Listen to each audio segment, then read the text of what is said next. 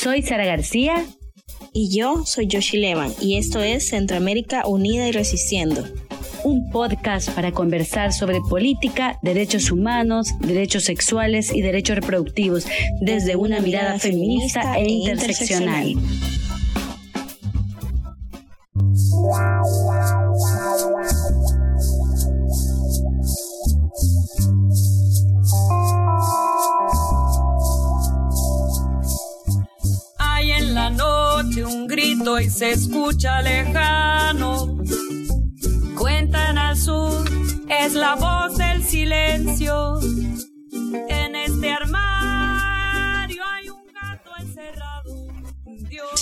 Bienvenidos, bienvenidas y bienvenidas a este décimo, siento un déjà vu, a este décimo episodio del podcast Centroamérica Unida y Resistiendo. Tuvimos algunos problemas técnicos porque les comentamos que ahora sí estamos full en vivo, o sea, estamos eh, en transmisión en vivo desde la radio de todas, así que es una modalidad que está, queríamos hacer un programa especial pues teniendo en cuenta que es nuestro ya décimo episodio, ¿verdad? Y como cada tarde estoy muy bien acompañada con mi compañera, vaya la redundancia, Sara García, capricorniana también. ¿Qué tal, Sara? Hola, ¿qué tal, Yoshi? Qué gusto estar acá en esta en ese podcast y décimo episodio, el último de la primera temporada de Centroamérica unida y resistiendo. Ha sido un recorrido eh, bastante gratificante porque hemos logrado hablar con compañeras de diferentes luchas, compañeras de Centroamérica que están resistiendo en su región, que están resistiendo y transformando también. Así que eh, me alegra mucho estar acá y ahora tenemos un programa bien importante porque vamos a hablar sobre la, el tema de las defensoras de derechos humanos, el tema de, eh, de esta lucha y esta resistencia que está sucediendo aquí en El Salvador y en la región. Y, y bueno, para eso tenemos a compañeras, eh, compañeras feministas que, bueno, si nos puedes presentar, querida. Sí, justamente tenemos eh, dos compañeras muy queridas y como decís, estamos, eh, hablamos con tantas compañeras de diversas luchas, de, de, distintos países de la región, pero también queríamos cerrar justamente esta primera temporada para hablar de cuál es esa situación de todas esas defensoras, ¿verdad? Y vamos a platicar esta tarde con, con dos compañeras defensoras de derechos humanos vinculadas a la red salvadoreña de defensoras, ambas dos. Y voy a iniciar presentando a Alejandra Burgos, eh, feminista, eh, teóloga, doctoranda en filosofía iberoamericana. Eh, coordina la estrategia de protección integral feminista de la colectiva feminista para el desarrollo local. Bienvenida, Alejandra. Hola, compañera, buenas tardes. Qué gusto que estamos juntas en este décimo episodio del podcast Centroamérica Unida y Resistiendo, llegar hasta este momento, ¿verdad? Y creo que da cuenta de que la sombría centroamericana está a la altura de los tiempos, tomándose también el espacio virtual para seguir resistiendo frente a estos tiempos tan difíciles. Qué gusto también poder estar aquí con ustedes y junto a Sonia para hablar de la resistencia de las defensoras en Centroamérica. Gracias, Ale. Qué, qué gusto escucharte. Eh, pues en esa oportunidad, como ya decías, también está con nosotras otra compañera a la que admiramos mucho por toda la lucha que hace del territorio, por toda la resistencia que, que hace en el día a día. Y ella es Sonia Sánchez, activista feminista, defensora de los bienes naturales, presidenta de la Asociación Movimiento de Mujeres de Santo Tomás. Bienvenida, Sonia, ¿cómo estás? Hola, un gusto estar con ustedes. Eh, bueno, ya la, cuarentena y todo este tema del COVID, ¿verdad? No nos ha permitido encontrarnos, abrazarnos, estar físicamente y bueno, eh, qué bien que estén eh, compartiendo estos espacios que nos permite por lo menos vincularnos eh, virtualmente, pero bueno, ahí estamos caminando juntas como siempre, ¿verdad? Y no dejando las luchas en el territorio, que somos los que estamos llevando toda, todo el trabajo, ¿verdad? A las comunidades y que es lo que hace que las organizaciones tengan vida en en este momento. Muchas gracias Sonia por, por, acompañarnos y Ale también. Estamos muy contentas porque eh, reconocemos pues de su aporte y de su larga trayectoria en la defensa de los derechos humanos eh, y de toda la experiencia que seguramente nos van a, comentar eh, en este programa. Y para iniciar, como cada, como cada episodio, vamos a escuchar una canción de Rebecca Lane que es una artista que nos ha acompañado durante todos estos 10 episodios, casi dos meses y un poquito más, ¿verdad? Si no me equivoco, eh, en que mm, hemos podido escuchar cada pieza musical, cada producción artística de ella, porque realmente posee un, un amplio repertorio y podríamos seguir escuchando música de ella. Así que vamos ahorita con Reina del Caos y vamos a regresar después para la conversación.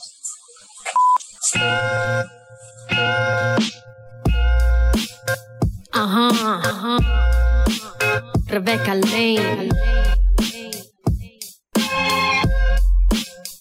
Wow, ah. Desde Guatemala. reina del caos. Perdonen si arruino esta fiesta patria. Esto no es democracia, más bien una falacia. No tienen eficacia las falsas elecciones. El falo que gobierna solo son las elecciones. Son las lecciones de un pueblo sin memoria que se toma las calles pero no lee historia. La verdadera guerra no ha terminado. Los que nos masacraron aún controlan el Estado.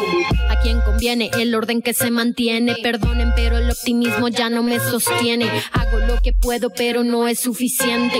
Aunque intento, no entiendo al resto de la gente. ¿Qué más das? Igual no me entiendo a mí. Vivo en conflicto y no sé a dónde ir. Si no me hace reír, prefiero no seguir. Si no me vibra el corazón, prefiero huir. No encuentro la respuesta, no recuerdo la pregunta. Quiero claridad, pero solo encuentro penumbra. Pero el dolor alumbra y mis cicatrices brillarán con cada mirada que amor le apunta. Reina y señora del caos que me habita. A veces tirana, a veces proscrita. La mejor batalla es conmigo misma. Soy autogobierno, mi bandera es anarquista. Reina y señora del caos que me habita. A veces tirana, a veces proscrita. La mejor batalla es conmigo misma. Soy autogobierno, mi bandera es anarquista.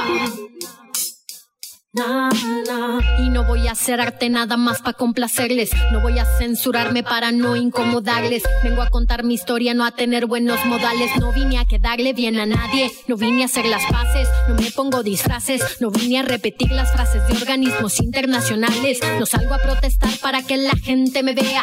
Y luego subir fotos para que crean en la calle hay pelea. Yo no elegí la guerra, pero nací guerrera y lo seré hasta en el día que me muera. Ni perdón ni olvido, aunque la haya me duela, la llama en el alma me consuela. Ay, no busco un escenario para amenizar tu fiesta. Cada una de mis letras una falla en el sistema. Los dinosaurios duermen con el arte sin protesta. Que se extingan de una vez en el planeta. Que se extingan de una vez,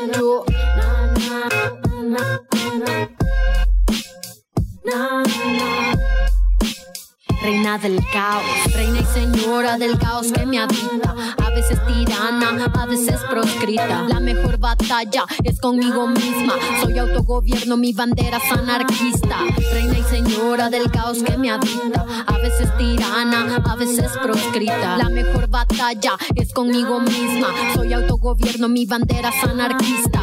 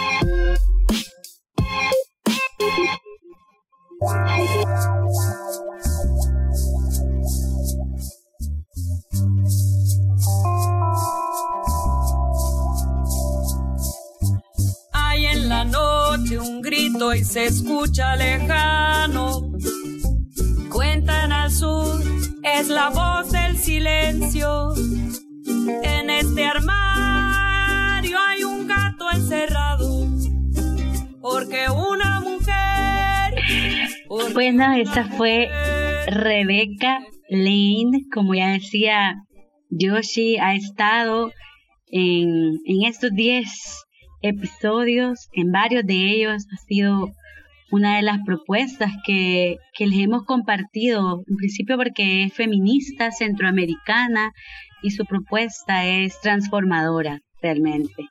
Pueden encontrar su trabajo en YouTube, Spotify y otras plataformas digitales también.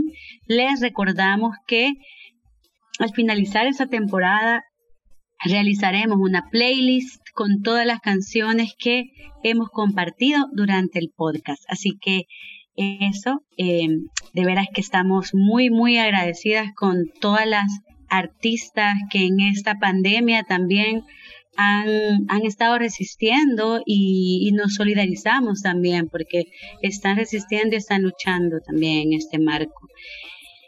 Y bueno, vamos a, vamos a iniciar con el dato, Yoshi, ¿nos puedes contar? Sí, justamente eh, como decía eh, Sara, uy, creo que me fui, ¿me escucho? Sí, ok.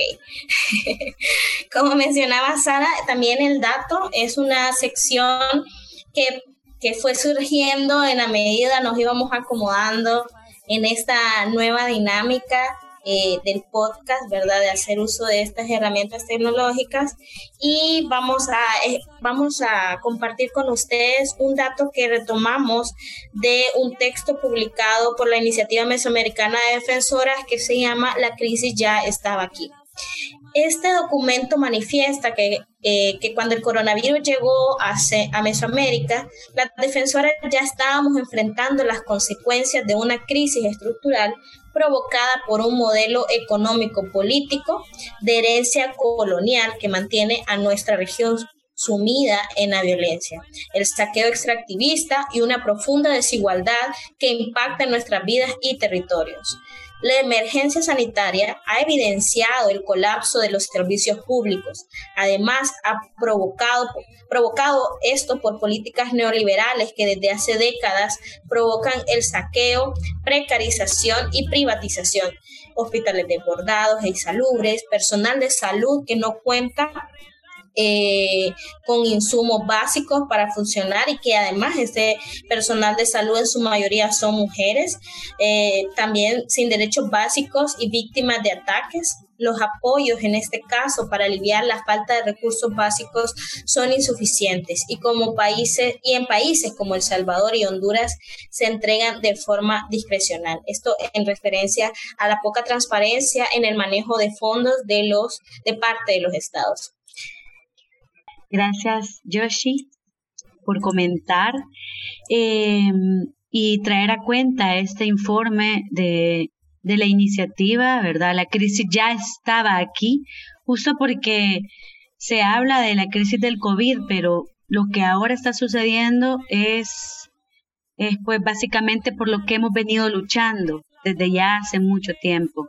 Y en ese sentido, eh, queremos partir esta, esta conversación para que cada una de las compañeras nos puedan comentar primero un poco sobre la iniciativa mesoamericana de defensoras y sobre la red salvadoreña defensora de derechos humanos. Si nos pueden hablar del espacio, em, lo que hacen, eh, quiénes son. Así que les dejo el micrófono abierto. Si gustan empezar. ¿Ale? Sí, quizás voy a referirme más a la iniciativa como el espacio regional y, para que Sonia pueda referirse a la, a la red salvadoreña de defensoras en tanto espacio nacional. Bueno, la iniciativa mesoamericana de defensoras de derechos humanos es una articulación que surge pues de la resistencia, ¿verdad? De la resistencia articulada entre defensoras de toda la región mesoamericana.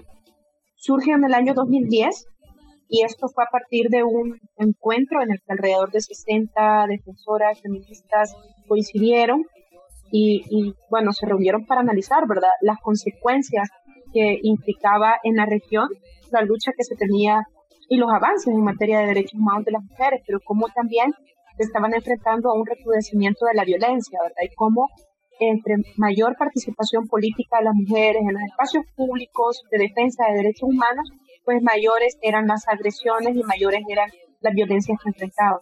En ese entonces ya se contabilizaban al menos 63 muertes, ¿verdad?, de compañeras feministas, defensoras de derechos humanos, que había venido documentando ya en Mesoamérica, pero al mismo tiempo también había una preocupación porque había poca documentación de a qué se estaban enfrentando las mujeres defensoras.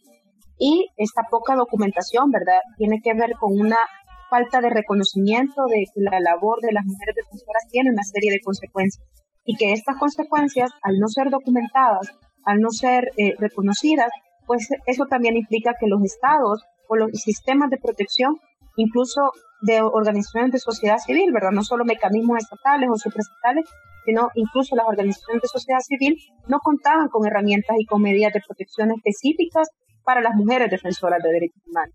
En ese sentido, la iniciativa mesoamericana surge como ese espacio para pensar desde las defensoras mecanismos y estrategias de protección para las defensoras, teniendo en cuenta la diversidad de defensoras que somos.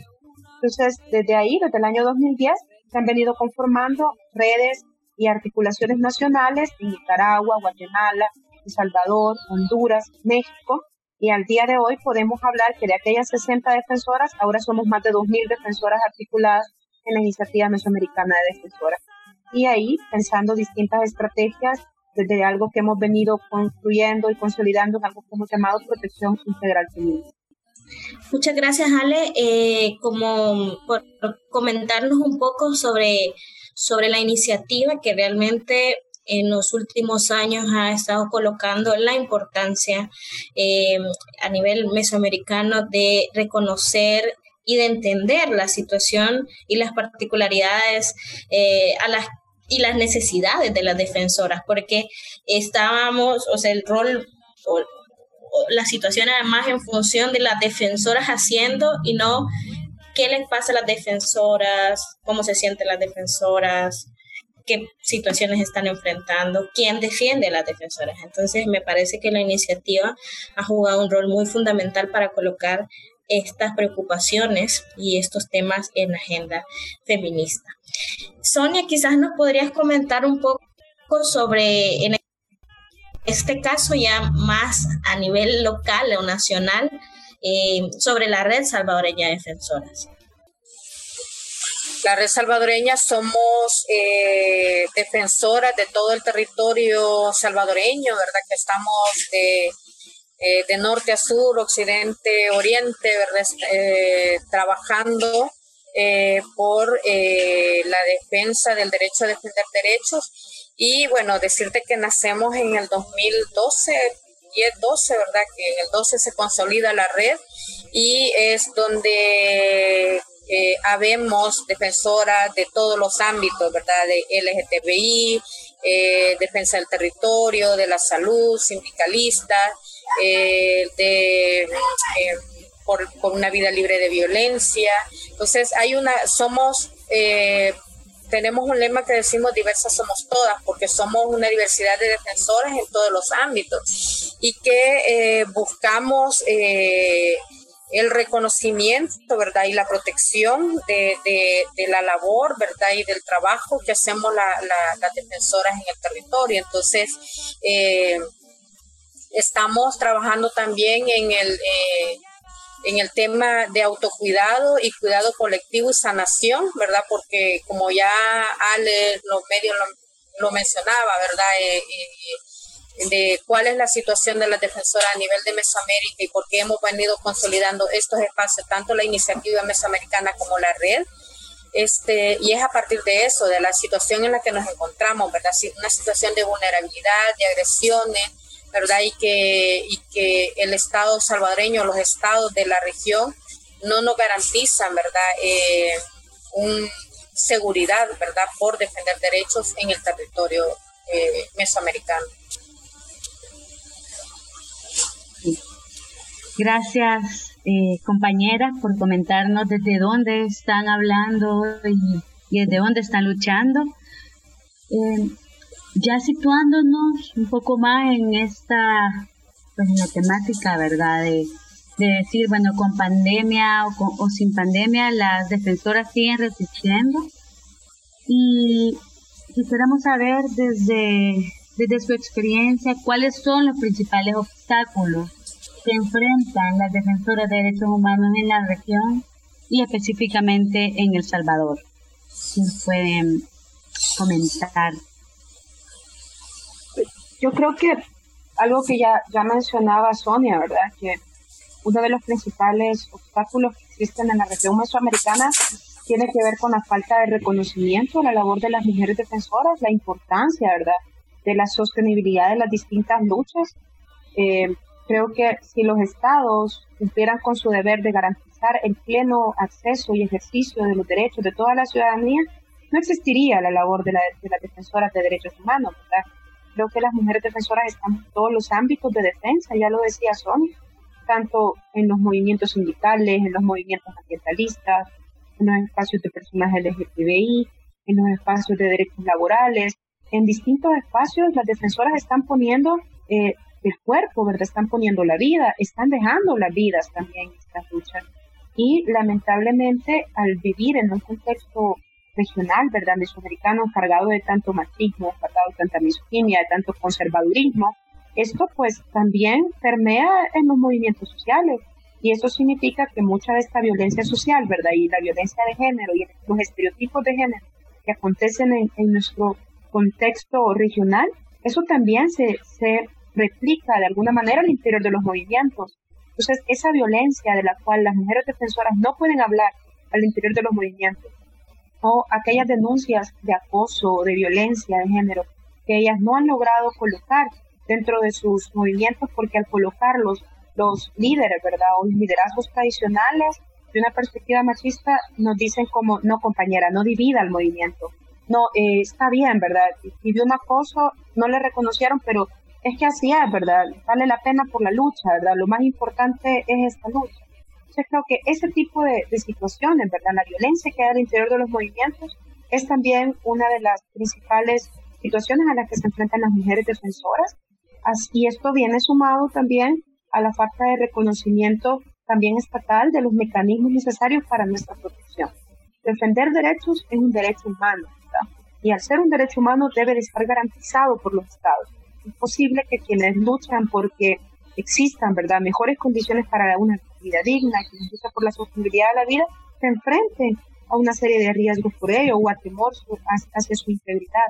Yo creo que dentro de los principales riesgos que enfrentan las mujeres defensoras pues están estos. Quizás más adelante les podemos comentar algunos de los números, ¿verdad? De, las agresiones que están documentados este año en El Salvador, pero lo que estamos viendo es que la crisis, ¿verdad? Sanitaria de la pandemia del COVID, lejos de significar una disminución de las agresiones, está significando un incremento. Entonces eso nos preocupa. Y nos preocupa porque eh, es cierto que el espacio virtual eh, no, no te llegan directamente los ataques, ¿verdad? Pero ya están pasando ya están empezando a pasar del espacio virtual al espacio físico. Y eso pues ya es, es una alarma de la situación a la cual se enfrentan las defensas. Muchas gracias eh, Alejandra por, por comentar. Sonia, no sé si podrías también comentarnos como, como algunos de los principales desafíos eh, en tu experiencia con el trabajo comunitario eh, en este contexto también. Ya, bueno, como les decía, eh, para nosotras las defensoras en el territorio eh, ha sido difícil, ¿verdad? Y uno de los, de los obstáculos ha sido la movilidad, eh, la libre expresión, ya sea en el espacio virtual, ¿verdad? ya veníamos, ya venimos enfrentando, ¿verdad? las amenazas por hablar, por denunciar, ¿verdad?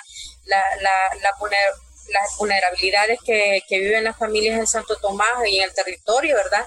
pero eh, no se queda atrás si lo haces también en, eh, en, este espacio, en el espacio virtual, ¿verdad? Se, mantiene, se mantienen las agresiones, ¿verdad? Aún más intensas. Podemos ver cómo eh, han habido hasta amenazas de muerte a defensoras que, que están denunciando la, las, las irregularidades que está, está haciendo este gobierno, ¿verdad? Y, todo eso. sigue, seguimos luchando por la defensa por, la, por el derecho humano al agua, seguimos luchando porque no se talen árboles, porque eh, denunciando la, la, violencia contra las mujeres, ¿verdad? hemos visto que los feminicidios no es cierto que se detuvieron, ¿verdad? O que las mujeres estamos más seguras en este gobierno, mucho menos en, esta, en, este contexto de, de, COVID, ¿verdad?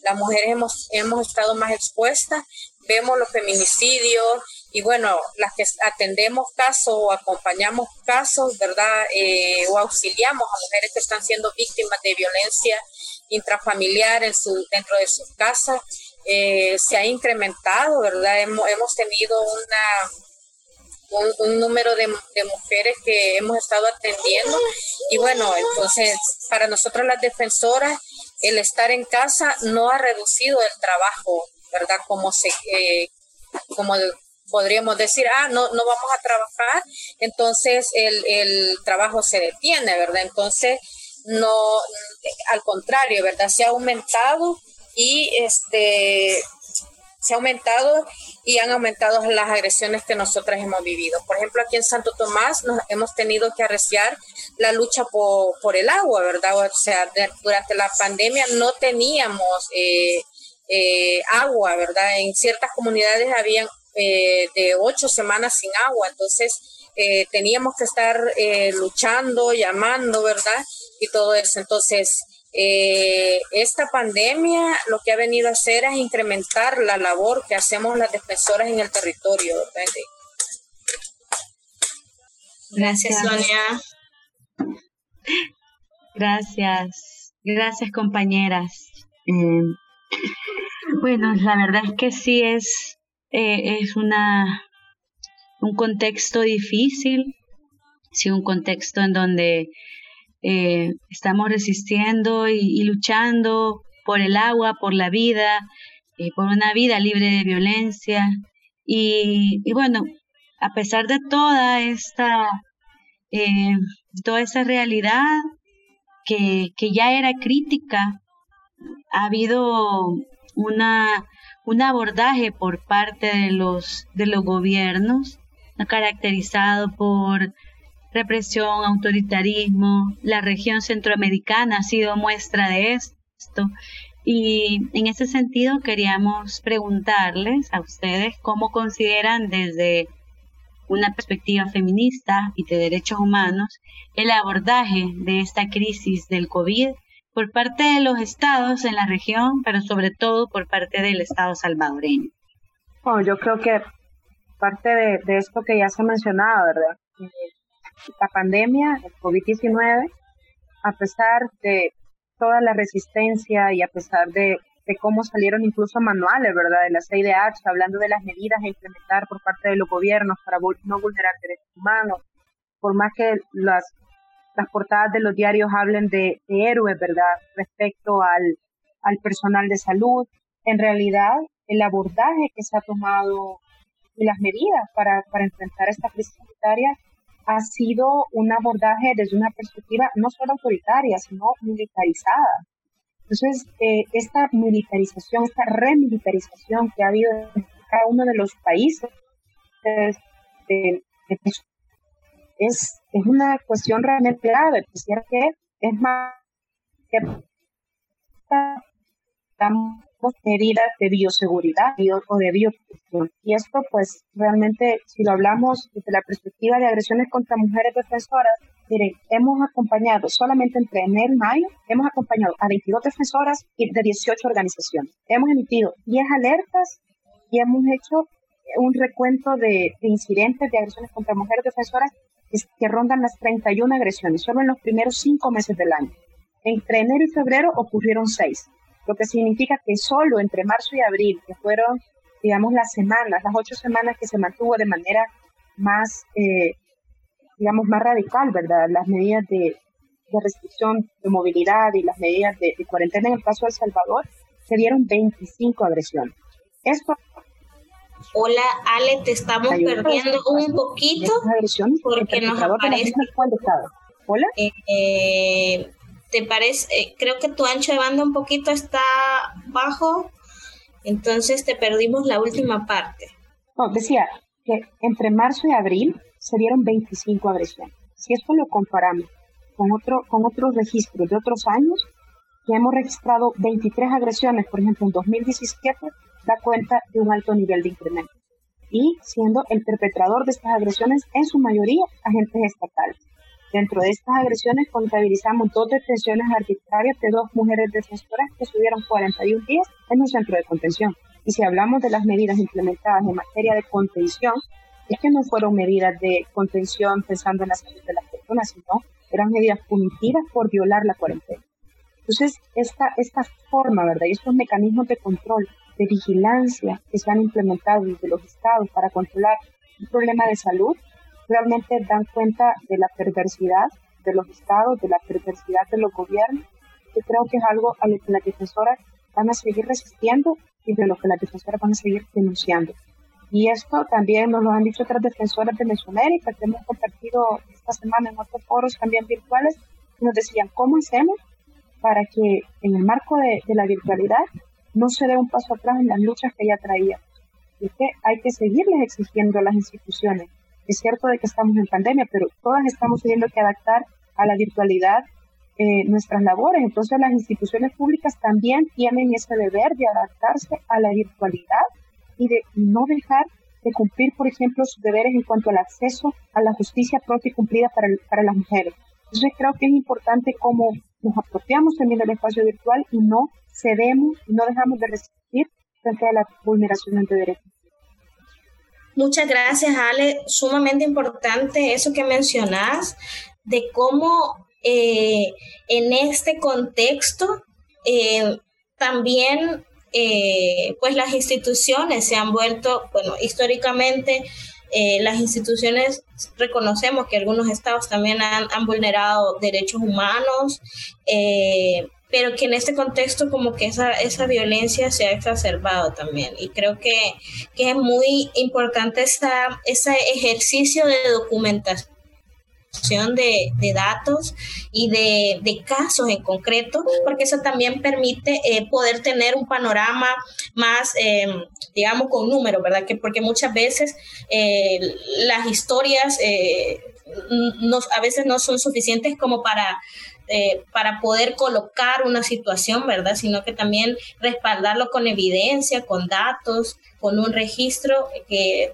sé de buena, reconozco que la iniciativa pues es pionera en ese sentido eh, a nivel mesoamericano y que creo que le suma y que será muy importante posterior a, a esta pandemia analizar, ¿verdad? Esos datos de cómo estábamos las defensoras antes, cómo nos vivimos las, las defensoras durante la pandemia y cómo vamos a estar después de la pandemia. No sé, Sonia, si quisieras comentarnos también algunos elementos sobre esto que ya mencionaba Ale. Creo que tu micro tenés que activarlo. no, la tecnología. Eh, no, lo, lo, que sí, ¿verdad? Resaltar, ¿verdad? De que tanto la, la, la, iniciativa mesoamericana como las diferentes redes nacionales de que, que, que están dentro de la iniciativa mesoamericana eh, llevamos ese, ese trabajo eh, diario, ¿verdad? De recoger eh, todas las amenazas y las agresiones que enfrentan las defensoras a nivel de región.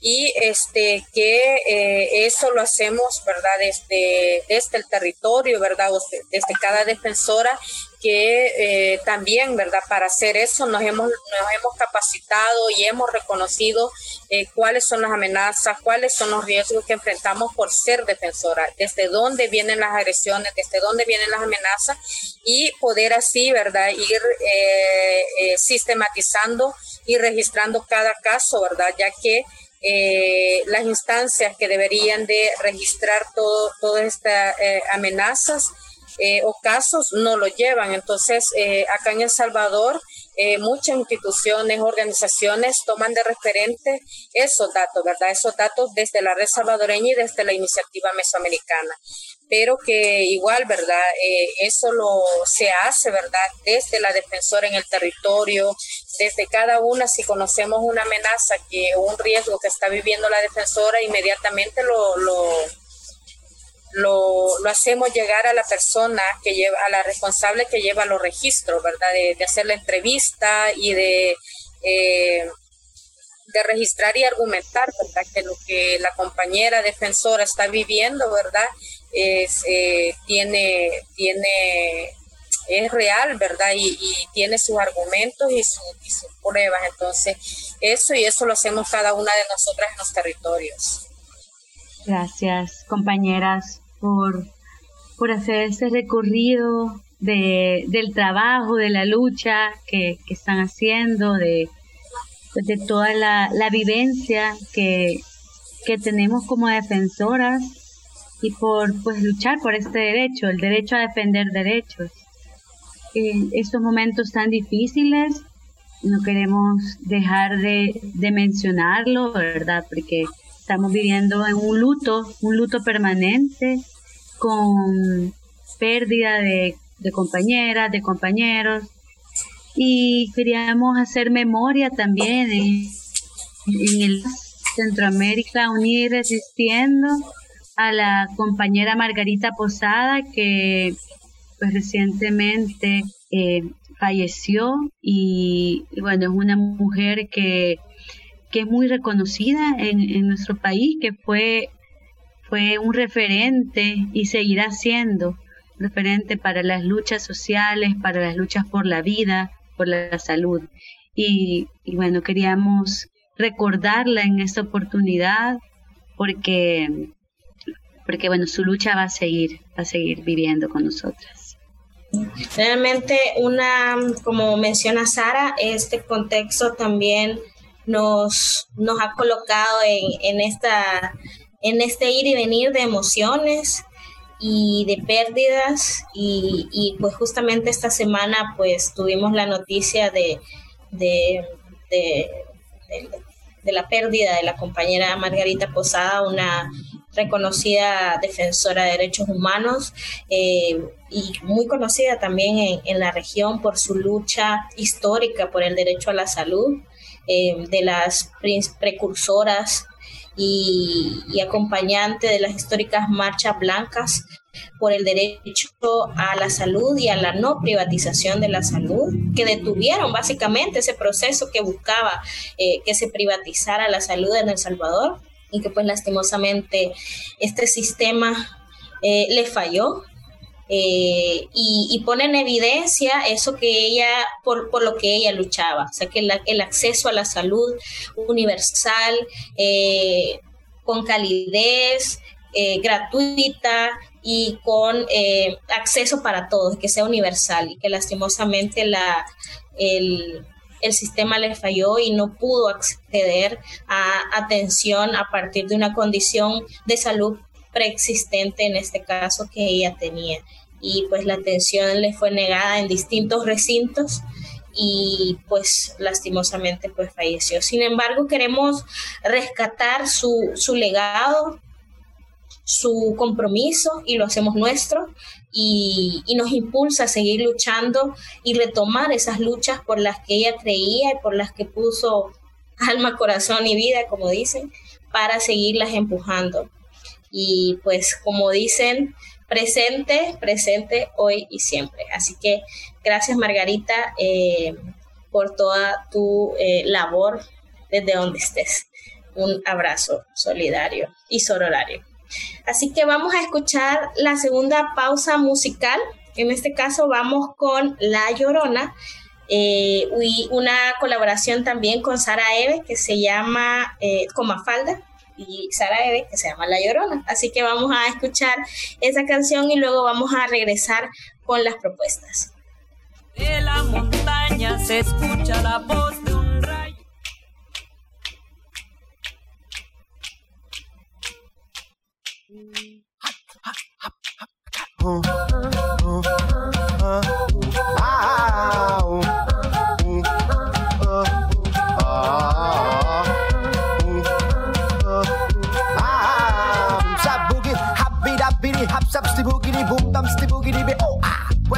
Razón. Todas las que decían que la queda lo peor. Ya o quien se ríe, quien sonríe, sea sincera. Alguien mira cielo y dice espera. Comenzando a recuperar lo humano que me queda. Me pare a pensar en aquellas a las que les toca luchar por la homosexualidad normalizada. La discapacidad que te hace digna. Por las presas víctimas del Estado. Por las feministas que hacen justicia. Por las que dan su vida o a. ¿Veis? ¿Sabéis qué hay que hacer? Siete.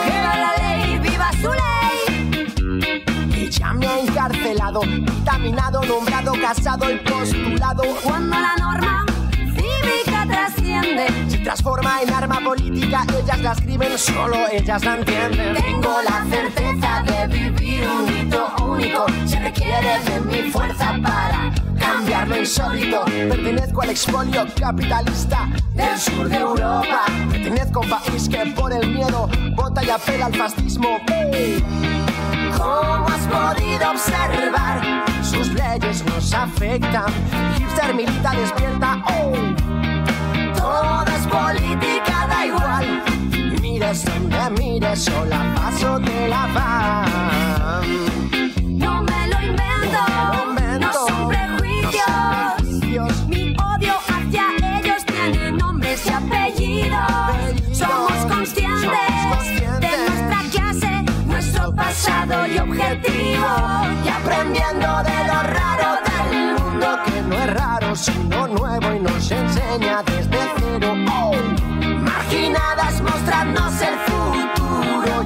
Enseña y ese corazón libertario y puro digo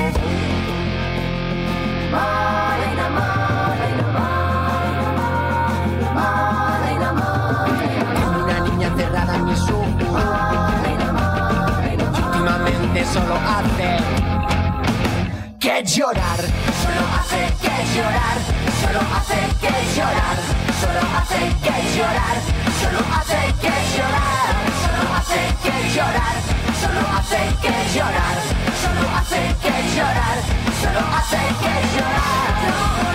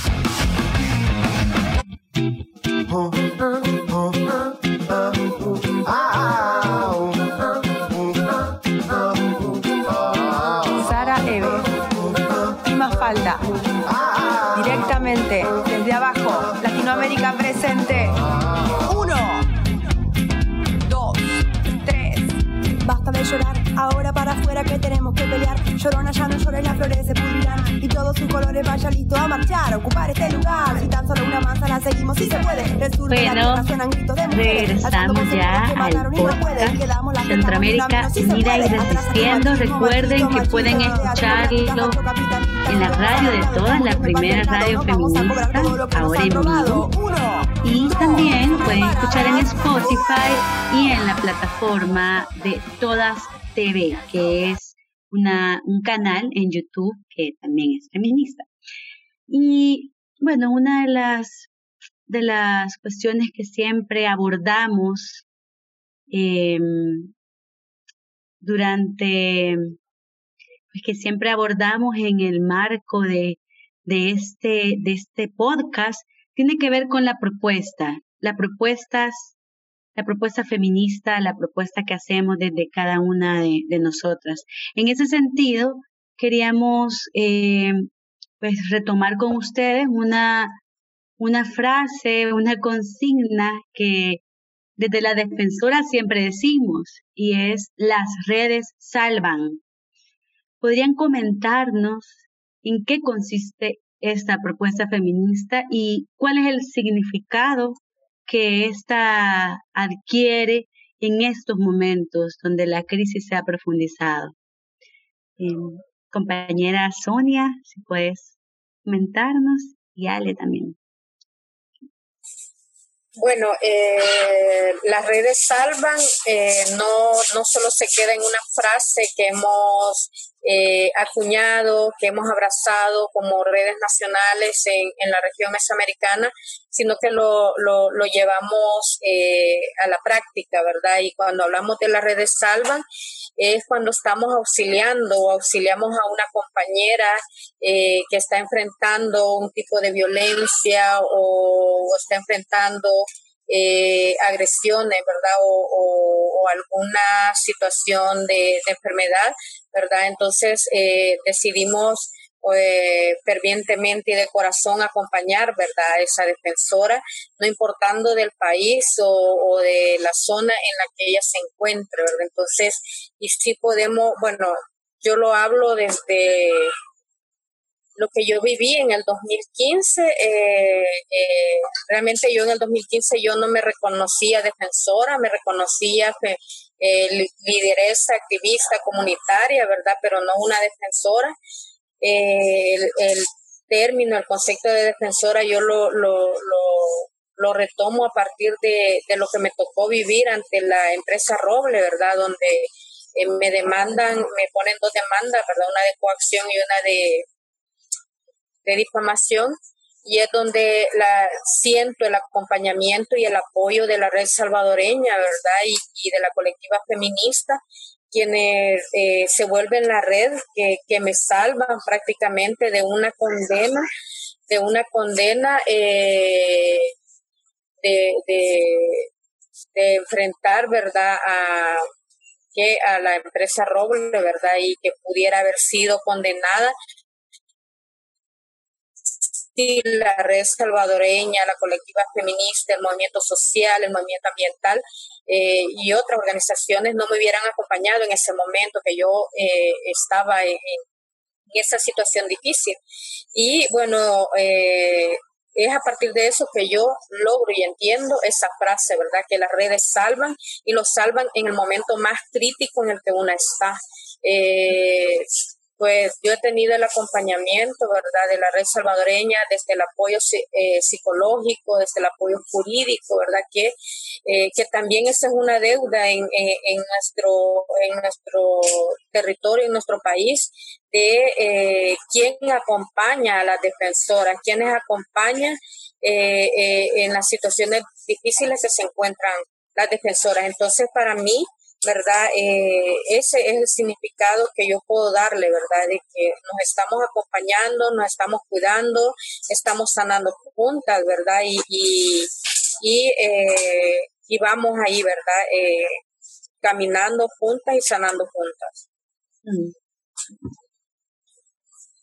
Muchas gracias, Sonia. Sí, todas recordamos muy bien esa super concentración, esa movilización social que se hizo y que cada vez que podemos lo hablamos, porque realmente estamos acostumbradas más a las malas noticias que a las buenas noticias. Y el logro y el hito que, que significó que, que salieras eh, absuelta de, de, los delitos que intentaba imputarte de, esa constructora, me parece que es algo de lo que tenemos que seguir hablando, que no tenemos que olvidarlo. Alex, no sé si quieres comentarnos.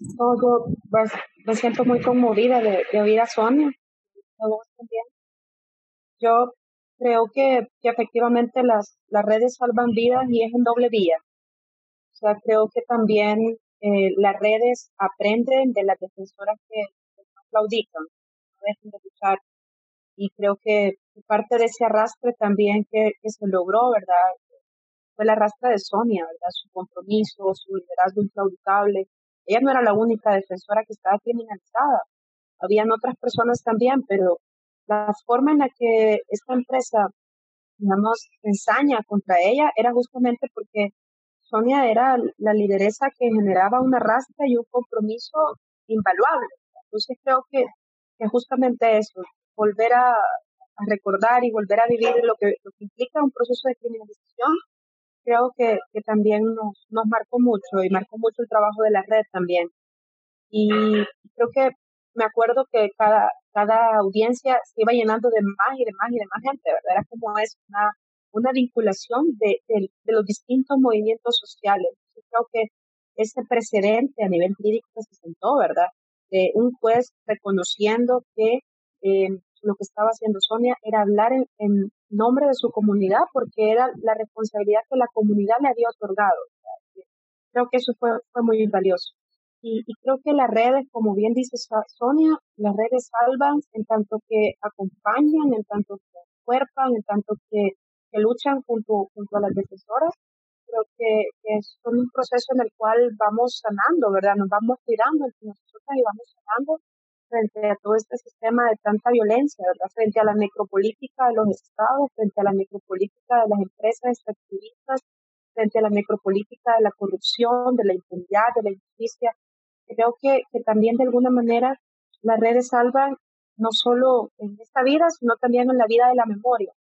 Y creo que en el caso, por ejemplo, que ustedes mencionaban Margarita Posada, yo la pensaba y pensaba como que, Margarita Posada se, se, está convirtiendo ya en lo que Berta Cáceres se ha convertido para Honduras, un referente de lucha y, yo creo que es importante que, la memoria y la vida de Margarita sea honrada siguiendo, siguiendo la lucha, ¿verdad? La lucha contra la privatización del agua, siguiendo la lucha contra eh, la privatización de la salud, siguiendo la lucha por el derecho a la libertad, el acceso a la información y, la, la, libertad también y la de las comunicaciones, ¿verdad? Que creo que eso es súper importante. Cada una de las luchas que Margarita también estuvo al frente, liderando, acompañando, lucha de los movimientos sociales.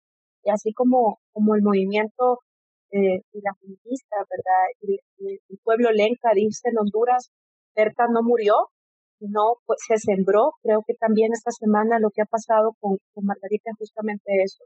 Margarita eh, ha pasado a otra vida, ¿verdad? Otro plano, pero va a seguir acompañando las distintas luchas porque su vida ha sido sembrada. Entonces, ojalá que podamos seguir germinando, ¿verdad? Y cosechando esas luchas y que no olvide nunca que las defensoras no mueren, las defensoras siguen viviendo su lucha.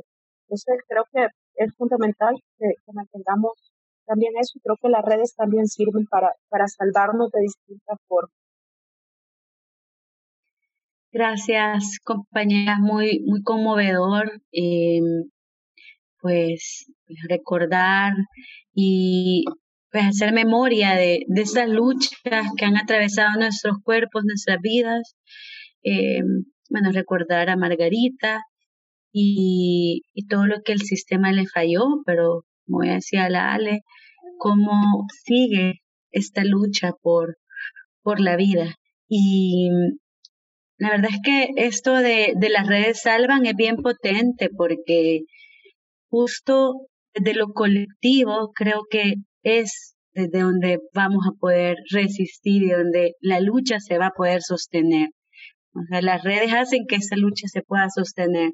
Y en ese sentido, también queríamos preguntarles eh, cómo ustedes consideran que podemos retomar la propuesta de protección integral feminista al interior de las organizaciones, de los colectivos, sobre todo en este marco que estamos viendo de, tanto ataque contra defensoras, de, toda la estigmatización, de esa, misoginia del sistema. Eh, eh, tomar esto, compañeras. Bueno, eh, quizás esta cuarentena, este contexto como que lo personal me ha llevado a reflexionar, ¿verdad? E igual lo hablaba el, el lunes con, un proceso de psicológico que llevo y yo hablaba de cómo la muerte de Margarita eh, nos, deja un, nos deja una lección que debemos de acuñar, ¿verdad?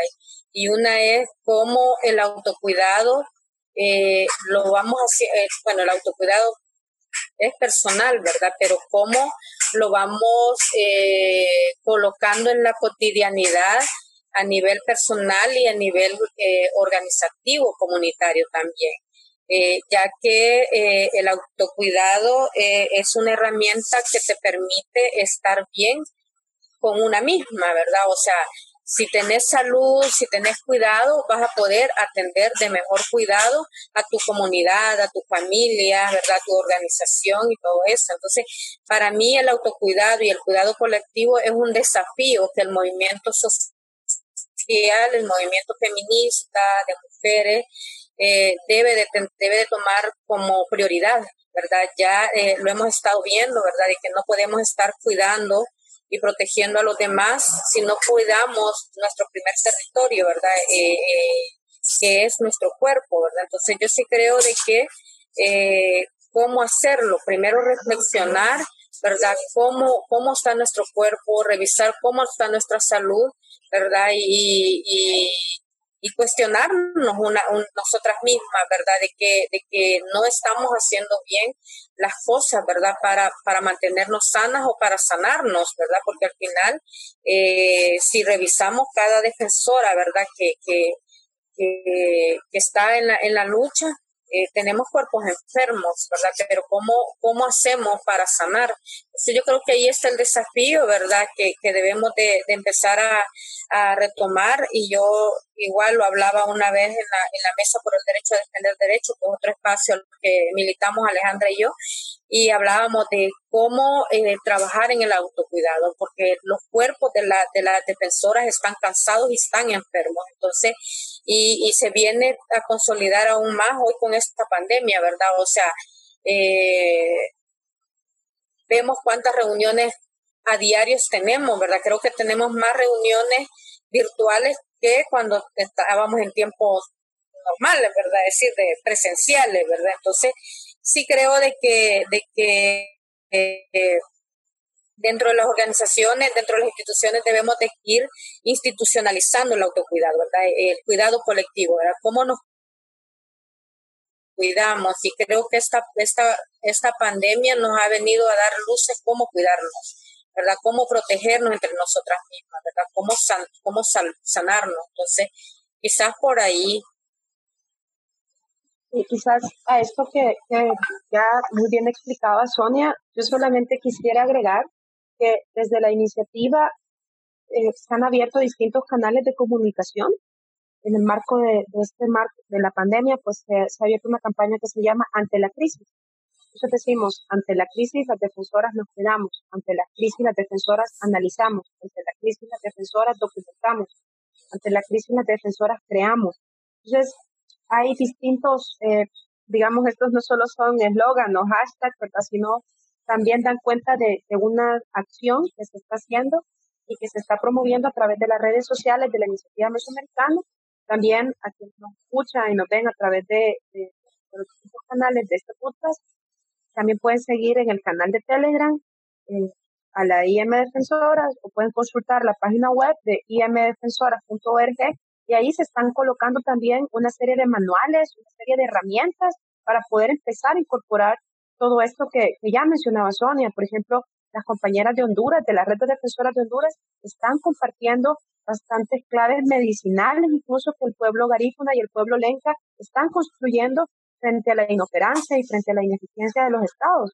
Entonces también compartir el conocimiento es parte de esa protección interaccionista. Reconocernos y aportarnos entre nosotras y no dejar, ¿verdad?, toda la responsabilidad en, los estados, pues es también eh, parte de, eso. Entonces, creo que es súper valioso eso y, que puedan también eh, pues, ir construyendo, ¿verdad?, estos espacios de, de autoescucha y de escucha colectiva también para poder sanar y seguir resistiendo y al final de cuentas tiene que ver con la sostenibilidad de la vida, pero con la sostenibilidad de la propia vida interconectada, ¿verdad? Y codependiente del entorno.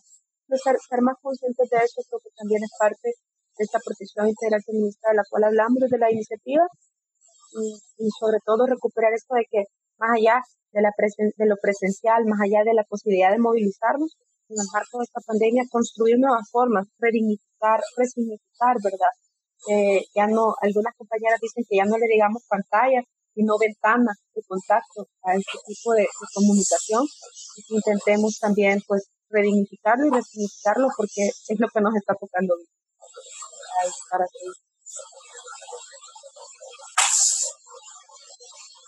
Gracias Ale, gracias Sonia. Muy importante realmente y queríamos cerrar justamente con, con esa propuesta innovadora también que propone desde la iniciativa y desde sus diferentes redes a nivel nacional, que es la protección integral feminista, que es sumamente necesario y que responde a eso que ya decíamos al inicio, de quién defiende a las defensoras, quién ve a las defensoras, cómo, cómo están esas defensoras, en, cuáles son sus condiciones, cuáles son sus características. Entender que así como existen distintos ámbitos de lucha, también existen distintas condiciones a las que nos enfrentamos eh, las defensoras que estamos bueno, en los territorios. También me gustaría rescatar el hecho de, cómo en este contexto, con eso que mencionas, de ante la crisis, las defensoras, ¿qué estamos haciendo? O sea, estamos haciendo tantas cosas y algo que, que últimamente, por ejemplo, he visto acá en El Salvador y que me, y que me, que me alegra mucho, es el hecho de, mm, además de rescatar, ¿verdad? Todo el tema de la medicina natural, porque mucha gente te llegan como cadenas, miles de cadenas sobre té que puedes tomar o infusiones y que realmente sí te hacen sentir mucho mejor que estarte metiendo tanto químico, pero también el tema de la soberanía alimentaria y que coloca nuevamente esa necesidad de, cómo estamos accediendo a, esos alimentos. Y, y cómo esa propuesta de los huertos caseros eh, es sumamente potente y revolucionaria y, y lo vemos, al menos, bueno, ahora vivo en Santo Tomás, soy cocina de la niña Sonia Sánchez, y vemos en cada esquina una venta de verduras. Eh, literal, o sea, vemos en cada espacio ventas de verduras y que la gente se detiene, bueno, porque no hay transporte público, entonces se pasa caminando y lleva sus verduras a la casa. Y generalmente esas verduras son cultivadas por mujeres y están siendo comercializadas también por mujeres. Entonces, llegamos a un punto en esta pandemia que ya no podemos seguir comiendo solo harina, solo pan, sino que tenemos que intentar eh, diversificar ese menú y vemos que ahí resulta, ¿verdad?, la necesidad de eh, consumir eh, cuestiones más orgánicas y que creo que esa es una apuesta que también desde las defensoras históricamente lo han colocado y que en este momento han logrado también posicionar esa demanda de la soberanía alimentaria, de la necesidad de acceso a la alimentación para todos y todas, ¿verdad? Porque muchas personas se han quedado sin empleo y definitivamente se quedan sin alimentos, ¿verdad? O sea, no todas las personas tienen acceso a tener paquetes que entregue el gobierno o, alguna organización no alcanza a llegar hasta donde quisiera llegar. Entonces, en este contexto, ese tipo de, de, iniciativas me parecen sumamente potentes y que es algo que históricamente las defensoras de los bienes naturales y los bienes comunes lo han venido colocando. Así que de verdad, muchísimas gracias por, haber por habernos acompañado en este décimo y último episodio de la primera temporada de, este podcast. No sé, Sara, si quisieras también saludar y despedir. Sí, bueno, gracias compañeras, gracias Sonia, Ale, por compartir su experiencia, sus voces, su pues, la lucha, ¿verdad? Lucha que es también nuestra y, y estos 10 episodios del podcast han sido muy importantes porque en medio de una pandemia, en medio de esta crisis en donde se habla de, distanciamiento eh, físico, ¿verdad? Porque no debe ser un distanciamiento social. Creo que eso es lo que hemos procurado hacer en el marco de, de esta pues de esta crisis que vivimos, cómo logramos acercarnos, dialogar, eh, compartir experiencias, compartir saberes y sobre todo pues ampliar este contexto de escucha. Así que gracias compañeros. No, eh, bueno, yo agradecerles el espacio que nos permiten, ¿verdad? Eh, a nosotras, las defensoras, ¿verdad? Del territorio, que casi no utilizamos estos medios, ¿verdad? Que esta pandemia nos ha llevado a familiarizarnos un poco con esta, con estas plataformas, pero ahí vamos con algunas dificultades, pero con apoyo técnico ahí nos lanzamos y ahí estamos. Y bueno, y como decía Yoshi, ¿verdad? Hay que, hay que reinventarnos nuevamente, ¿verdad? De cómo continuar en los territorios y cómo, y, y cómo avanzar, ¿verdad? Cómo alimentarnos, cómo sanarnos, cómo, cómo compartir juntas, porque eso es lo que nos, nos está llevando eh, este contexto, ¿verdad? De cómo eh, yo, yo les decía en un momento a la, a la compañera, o sea, hay que empezar a, compartir, ¿verdad? De una manera diferente entre nosotras. Y, bueno, ahí estamos trabajando en el territorio y vamos a continuar con, con el apoyo de, de todas y todos. Y gracias por el espacio.